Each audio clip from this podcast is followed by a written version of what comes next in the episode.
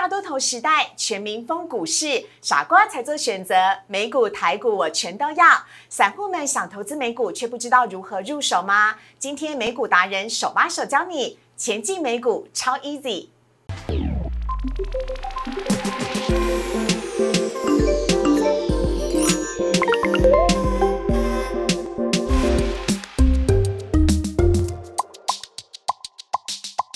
股市热炒店标股在里面。大家好，我是主持人施伟。今天是星期三，也是大家非常喜欢的美股日，要来欢迎我们的美股达人黄义婷 Berry 哥。施伟好，各位朋友大家好。好，今天要请 Berry 哥呢来跟大家讨论的美股主题哦，我们来看到的是 Netflix 以及联合航空公布了财报，但却让股价暴跌了。还有苹果最新的新机发表，但股价却是不涨反跌，要如何解读呢？让黄义婷 Berry 哥来告诉你。另外，我们真的是有求必应的节目啊！有网友问说：“哎，要如何的去买卖美股呢？”今天要告诉你散户前进美股的方法，告诉你超 easy 的好方法。好，来看一下呢，今天的台股的部分。今天台股呢，在开盘的时候是走低，呃，随即呢，在五日线的附近立守哦。今天收盘呢，是收在一万七千两百零二点，跌了一百二十一点，跌幅是百分之零点七，成交量则是维持在四千三百九十八亿元。昨天就有跟大家聊过了，如果呢台积电跟联发科呢今天都没有上涨的话，那电子股齐涨的讯号可能就还没有响起。果真，今天台积电呢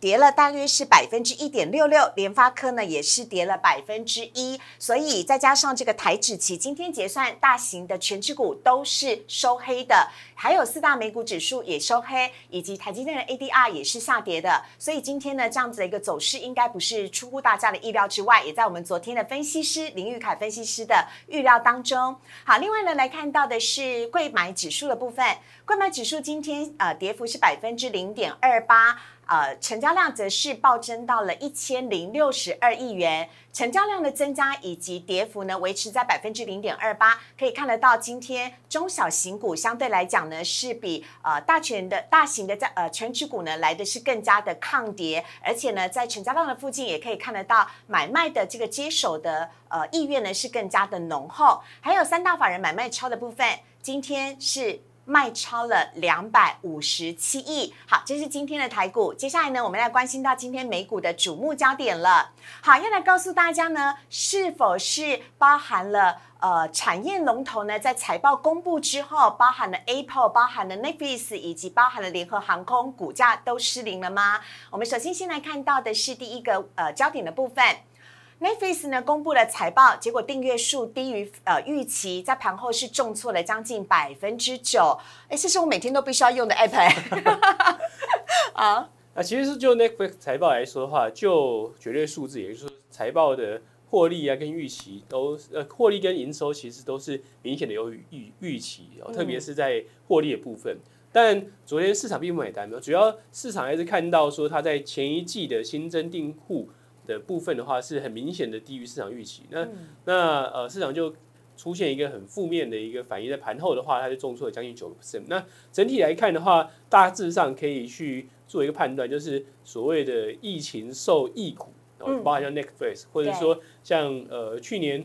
表现非常好的，因为大 lockdown 之后，大家关在家里就只能用一些视讯的平台去做。呃，视讯会议，呃，其实一度是让这些视讯会议的公司在去年有很好的一个股价表现。那其实今年以来的表现，其实相对起来就是相对疲弱。Netflix 也是呈现一个相对高档震荡走低一个行情。其实年今年以来就是如此。那昨天来说的话，就是更加反映说，其实呃，整个疫情所带来的呃关在家里的利多，呃，事实上就在淡化了。那那后续来看的话，还是可以继续去观察说。呃，这整个疫情后续发展跟这些所谓的疫情受益股，嗯，所带来的一个表现，相反的，其实今年以来表现特别强势的，其实是一些原先受到疫情冲击比较明显的一些类股族群，今年表现就相对来的比较好，哦，所以这是一个呃，你可以说是一个类股轮动，或是一个投资题材的转变。那但大方向来说的话，你会说，呃，因为如此，所以 Netflix 就不是一家卓越的公司，其实并不是如此啊，那而是而是说，呃，在过去一季的一个呃。新增订户的数目其实是比预期来的低，但它的呃，在整个所谓的线上呃线上的影音平台来说，它还是有呃具备目前还是维持龙龙头的地位吗？但还是要去提防追兵呢、那例如嗯。像是、呃迪士尼所推出的迪士尼的线上平台，然后还有像是呃 HBO，在过去的一整一一整年，特别过去的呃去年下半年到现在为止，它的呃订阅数增幅也是相当的迅速，这就要看嗯之后然后这些公司公布财报的时候，特别是迪士尼公布财报的时候，嗯。它所缴出来的成绩单是如何。好，Netflix 呢，其实哦，它的营收是比去年同期成长了百分之二十四的，但是它所公布的订阅人数呢是三百九十八万，这依旧是一个龙头的领先地位哦。其实应该是说，它新增的订阅人数三百五五十几万，那嗯。预期是六百多万，所以大概只有预期只有一一半而一已。半而已，哦那这很简单嘛，就是原来大家关在家，没办法去工作，就上网看看看看节目。嗯那现在经济重启之后呢，经济活动呃重新的呃活络，那一些娱乐娱乐的一些项目也开始呃，大家可以出门去看电影，出门去逛街，然后嗯逐渐开始恢复正轨了。那对于这些线上线上的影音平台来说，它就会形成相对的压力了。哦 OK，好，这是呢跟大家分享 Netflix 的股价暴跌的部分。另外来看到下一个焦点呢，我们要来看的是联合航空是了。联合航空的财报呢表现不佳，重挫了百分之八点五三。那不只是联合航空哦，包含了其他的呃你所熟悉的美国航空以及达美航空跟西南航空也全部都是下挫的。这是一个联动关系吗？还是是只有联合航空？基本上来说的嗯话，联合航空的财报，因为是呃大型的航空类股公布的第一家，嗯。呃，原先其实今年以来航空类股表现其实相当的强势，那、嗯。那财报公布之后，呃其实股价就很明显的回缩，主要的因素除了说呃连续第五季亏损，其实第五季亏损，呃嗯。这并不出乎意料之外，那出乎意料之外的是。它在公布财报的同时，也发布了对于次一季，就是接下来的三个月的一个营运的预估。也就是第二季。第二季，嗯那他认为说第二季的状况可能会比第一季来的更糟。哦哦，那除有两大原因，第一个是燃料成本的的上升，就是油价上升哦嗯，造成它燃料成本的上涨。对第二个来说的话，就是新冠疫情，虽然美国在施打疫苗之后，开始在美国境内恢复了相当程度的经济活动，嗯。但是像欧陆，哦，像是一些新兴市场的国家，哦包含像是巴西、嗯印度巴西等等，都还是非常严重，所以对。国际间长途的。的这些呃飞航基本上是呈现几乎是趋近静止状态，再加上说疫情的呃在美国之外继续的去呃恶化，所以嗯。造成了这种航空类股的股价表现，在过昨天是普遍下跌。嗯。啊，这呃接下来的话，其实本周稍后美国航空哦也就 AA 也会公布财报，所以其实投资人还是紧密的去观察哦这些航空类股接下来一些一些展望。嗯，好是啊、其实呢，不只是这个呃，包含了全世界各地哦，日本现在的疫情也是升温的，还有像刚刚 Barry 哥所讲到的部分，现在哦，在全球的确诊数据当中呢，呃，第一名确诊人数最多的是美国是，那第二名呢，则是印度哦，已经呢新增了超过三百万起的新增病例了。那另外呢，第三名则是疫情也很惨重的巴西，所以美国疾病管制署呢是希望大家呢尽量的，尽管你已经施打了疫苗，还是尽量的避免长途跟国际的旅行的部分哈，这提供给大家做参考。另外下一题呢，我们来看到的是哇，这个是哎我好心动哦，苹果推出新的 iMac，首次呢搭载 M1 的晶片了。好，新款的 iMac 呢正式淘汰英特尔的处理器了，改用自家的 M1 晶片。那外形呢，大家可以看得到，荧幕上面新的 iMac 呢，它也变得更薄。更轻盈，而且呢，它还有各种缤纷的颜色可以选择，以及 i 呃 iPhone 呢也推出新的紫色的颜色了，但就没有刺激到它的股价，怎么会这样子？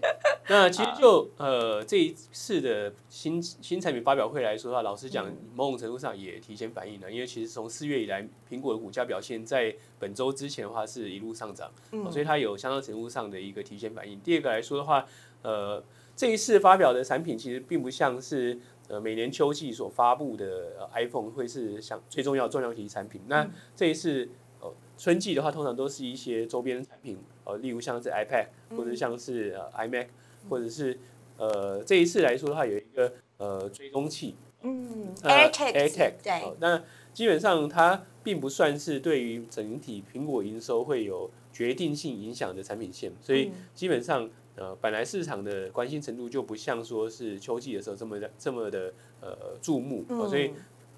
发布之后，呃，股价反应平淡，基本上是可以被预期的。那下周其实苹果也要公布财报，所以呃，市场会稍微屏息以待啊。那所以在呃财报公布前的话，观望氛围会稍微重一点。那今年其实整体上看起来的话，市场是相当看好苹果今年的一些营运的表现啊。那 iPhone 十二的话，呃，特别是十二 Pro 的系列，应该会呃有机会挑战呃史上最成功的苹果的手机的之一啊。所以基本上今年一整年来看的话，苹果的一些营运表现都应该不会太让投资人失望。那通常其实，在呃夏季的时候，也许苹果还会再发布一些关于服务面的一些呃运用的新产品，那呃苹果其实这过去这五年呃特别是 Cook 上任之后呢，事实上都在做积极的一些转型，就是他希望拉高他的服务类营收的比重。那现在服务类的营收大概占苹果大概两成多，然后他希望未来来说会拉得更高。那呃。如果能够更高的话，其实它就会变成一个更可长可久的一个呃营收模式或营运模式。也就是说，除了靠每年推新的手机刺激大家去换机之外，那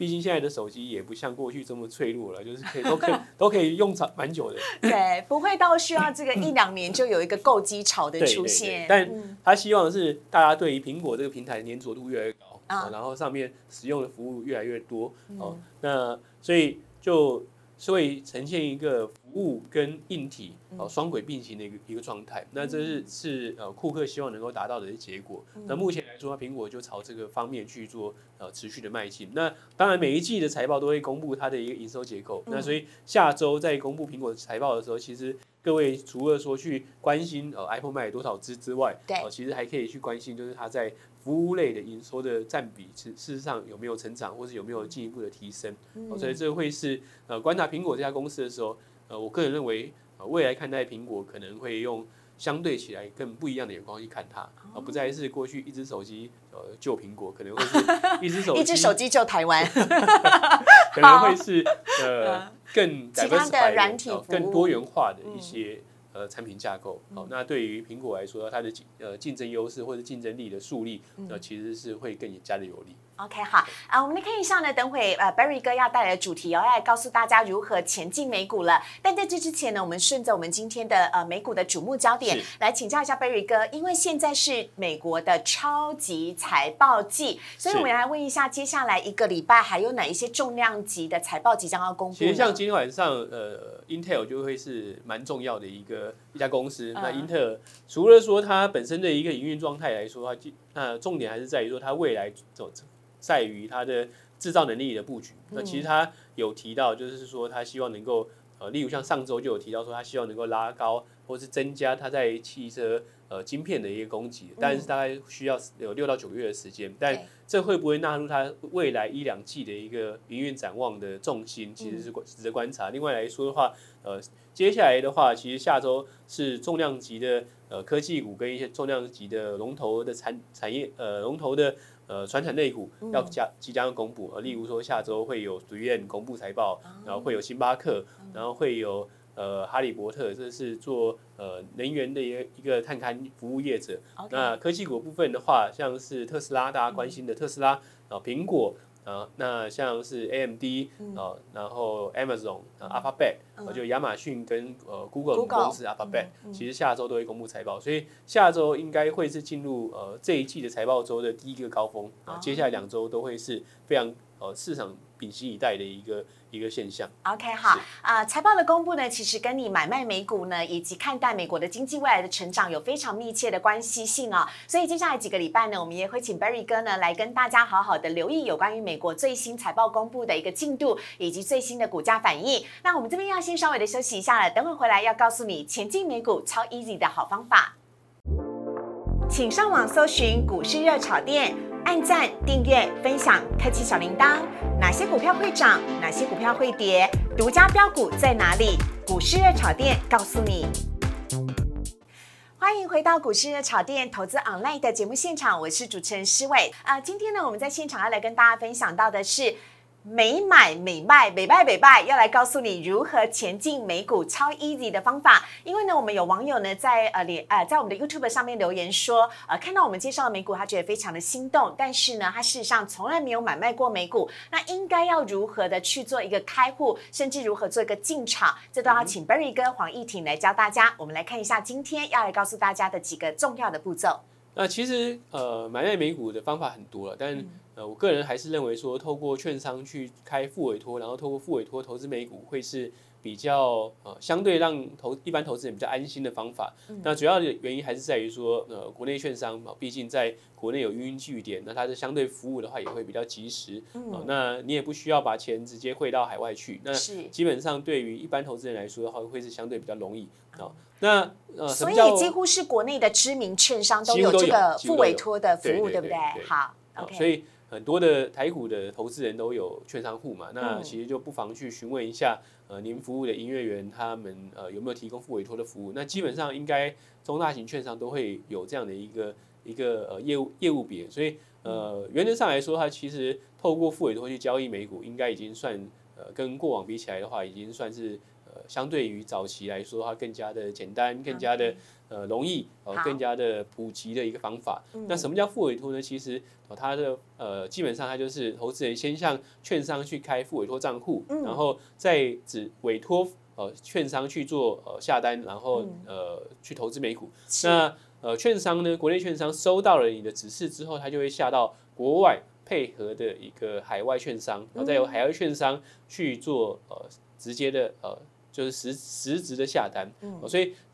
所以叫做副委托，就是它是一个呃两次的一个两次的一个呃委托步骤，所以中间会有呃国内券商之外，还会有个海外的券商去做执行下单的行为，好，所以呃这就叫副委托，那其实一点都不复杂，那就呃我们可以看一下下一张图，好，那啊这是几个副委托要注意留意的事项，是。那当然，呃，副委托它跟一些台股的一些交易习惯还是有些许的不同了。嗯，那副委托原则上来说，你可以选择用台币，也可以选择用外币交割。嗯，那我个人的话会比较倾向，或是比较相对建议用外币交割。那主要的因素还是在于说，你如果用台币交割的话，第一个它在台币投资美股的话，会有台币跟美元之间的换汇成本啊，这是第一个。第二个来说的话，台币跟美元之间也也会有呃汇兑上波动的一些。一些风险存在，就假设你卖的时候，呃，台币突然有比较剧烈的波动，那呃，最后得到的一个投资报酬可能会跟你所想象中的预期有落差。那所以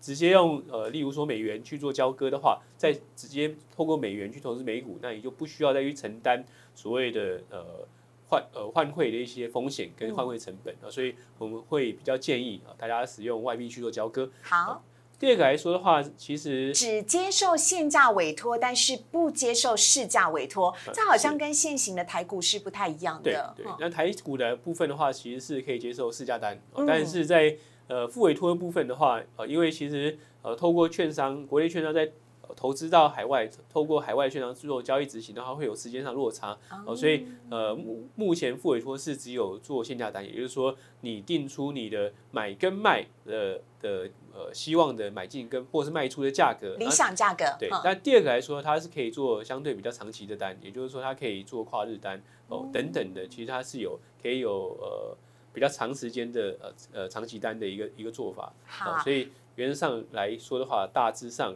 它并不复杂，然后富委托交易并不复杂，只是一些交易的。方法或交易的一些规则需要去做相对的理解。嗯，好。另外第三点是付委托不可融资融券，但是可以做现股当冲，这又跟我们台股不太一样了。这是因为我们所在地的关系吗？基本上来说哈，如果投资人是直接开在海外的券商，那海外券商他们会投呃提供投资人融资券，但因付委托部分的话，目前并没有开放做融资券。嗯，哦，但是可以做现股当冲那意思在于说，你当天可以做买进，买进。之后呢，如果你看到你买进的美股哦，当天大涨，你就可以把它当冲掉，就是当天就可以把它卖出哦，所以是一个现股当冲的方法去做呃当冲，而不是透过融资券方法去进执行。OK，好，另外是可以人电子或者是人工方式来做下单。是，那基本上目前来看的话，我看坊间呃有经营副委托的一些券商，几乎都有呃 App 可以去做电子下单，哦所以呃便利性是蛮高的呃所以我可以同一个 app 同时下载，同时呃买卖台股，又同时买卖台呃美股吗？基本上就看呃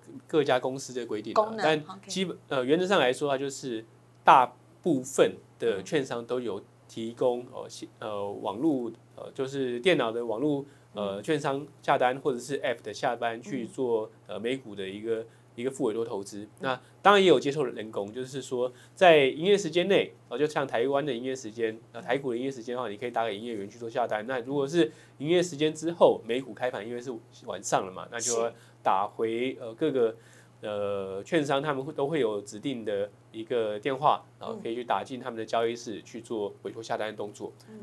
好，还有下单的时候呢，哦，这点非常的重要。是投资人的账上必须要有足够的买力，所以这个意思就是，呃，足够的购买力，意思不能够像台股一样，我事后再汇款进去是吗？是是哦。那基本上来说，啊购买力的意思。呃，并不像大家想象中的这么复杂。其实购买力包含了几个面向。第一个当然是你账上有多少钱，嗯，哦第二个来说的话，就是呃，你假设是呃昨天呃卖了一卖了一档股票，那它的款项还没有汇到汇回你的账上的时候，这个部分的再图款也纳入你的购买力。第三个来说，它就是当天如果你你已经有卖出的部位，啊、这卖出的部位也算入你的购买力。也就是说，假设你的账上有一万美金，哦、那昨天呃已经卖了一万美金的部位，那呃今天开盘又卖了一万美金部位，那你现在来说，它就有三万美金的购买力可以去做今天的一个交易。哦哦，所以它的呃大致上来说的话是这样做解释。哦所 OK，以好，呃并不像台股是可以先下单之后在呃交交割日内把钱补进去，但它不行。哦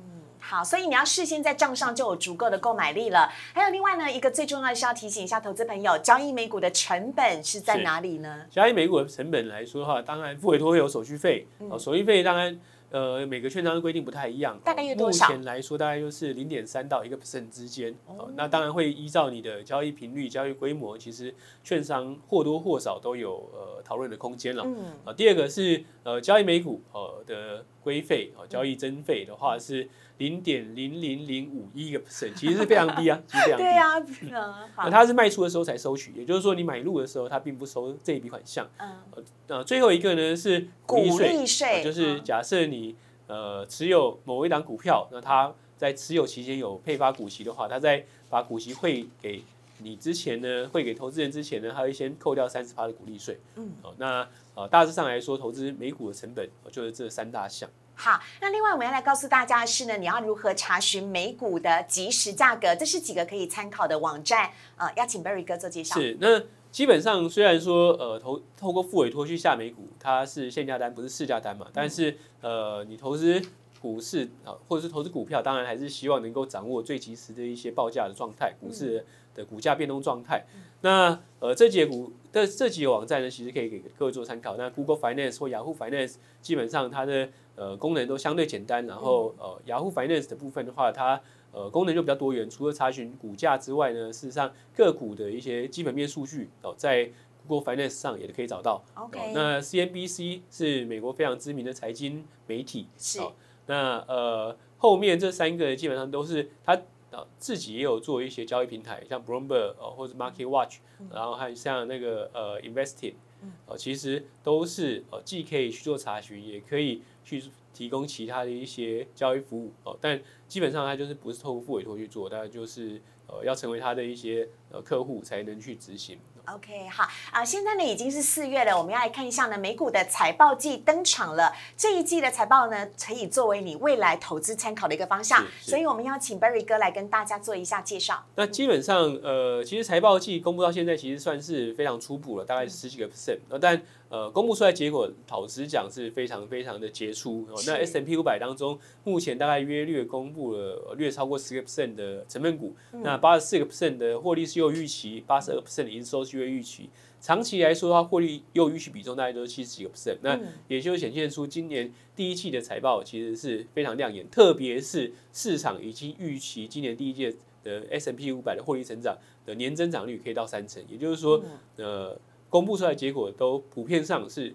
超出了原先已经非常乐观的预期。嗯，哦，好，那但是值得大家关注的就是说，好的财报并不代表哦哦，股价一定会涨。哎哦，所以所以下面的这一句非常有趣了，在呃财报发布之后的平均股价哦，只有上涨百分之零点二。我以为一发布财报之后，股价就会一飞冲天。如果它的财报非常的精彩的话，那从目前观察到现在，就是说，毕竟呃，整个今今年第一季呃，企业获利非常良好、非常亮眼的预期哦。老实讲，呃，呃投资人普遍都了然于心了。毕竟去年第一季是疫情最严重的时候嘛，所以它的基期非常低。那现在来说，又是经济逐渐的恢复正轨，所以整体上看起来的话，呃，第一季的财报会不错哦。事实上，大家都呃已经反充分反映在股价之上。嗯，那什么情况之下股价会上涨？就是你缴出来的财报，呃，除了获利、营收又有预期之外，你第二季的的营运展望也要相当正面哦。这种情境之下的话，才会刺激股价上涨。那以最近公布的一些龙头股来说的话，呃，涨幅相对比较明显的，其实像是 IBM，IBM 的部分的话，营收获利都优于预期之外，也终结了连续的营收下跌。除此之外的话，它的展望也相当正面。是。那像金融股的部分的话，事实上就呈现两样旗，像呃摩根大通哦发布财报之后，当天股价下跌，但是同一天发布财报的富国银行哦，其实股价当天是涨了五个 percent，哇。呃，其实呃就是反映的是说它呃不只是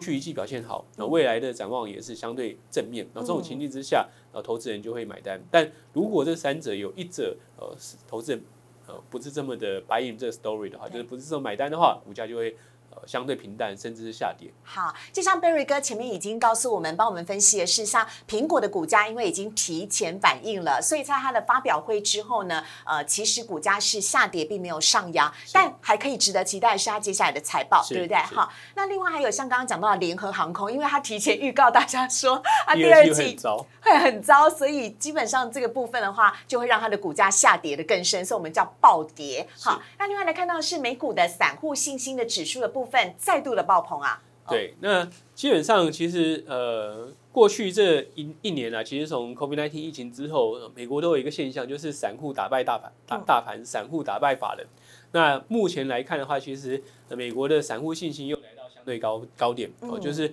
看多的比重是五十三个 percent 哦，那基本上已经是过去一年相对比较高峰的一个水位。那呃，短线上来说的话，呃，会不会有散户过度热情，然后造成市场过热的现象，就必须要去呃稍微更关心啊、呃 特别是我们观察到，从四月以来，其实美股的大盘成交量有逐渐放缓的一个现象啊、嗯。所以代表的是法人基本上是采取观望态度，但是散户的热情是越来越呃凶猛、呃嗯所以这需要去做一个观察，是不是是不是上是不是会有短线过热，呃，甚至出现一个短线回档的现象。所以我刚刚就问了 Berry 哥一个问题，我说，哎，看到美股的散户这么样的有信心，我说台湾的融资融券的人很多、哦，尤其是融资一直都在呃不停的随着我们的指数上扬。那美股呢？美股融资的人多吗？美股部分的话，通常我们会观察就是、嗯呃，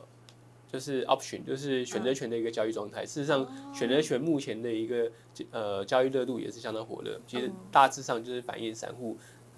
老实讲呃，信心爆棚的部分有有短线 也许会过热的现象。OK，好，还是要小心短线过热啦。好，我们来看一下呢，今天 Barry 哥呢也分享了几档非常棒的美股，值得大家来注意跟观察。首先是刚刚有讲过的 IBM，基本上会跟大家介绍 IBM，当然是呃主要几个部分。第一个是它的营运展望，事实上还是非常正面，然后过去一季的获利表现有非常理想。第三个来说，它在过去几年当中很积极的做一个呃营运结构的转型。那现在的 IBM 已经不再是硬体的 IBM，已经是服务的 IBM 哦，所以呃长期来说的话，我们还是认为说这个趋势对于 IBM 还是相对有利。好好啊、下一档是 E ETF，那这个 ETF 其实就是呃美股大盘的 ETF。那短线上当然是有稍微修正的压力存在啊，但今年来看的话，我们还是认为美股有持续走高的一个现象，只是在走高过程中会出现呃蛮常看到类股轮动现象。那所以与其你去追类股或是去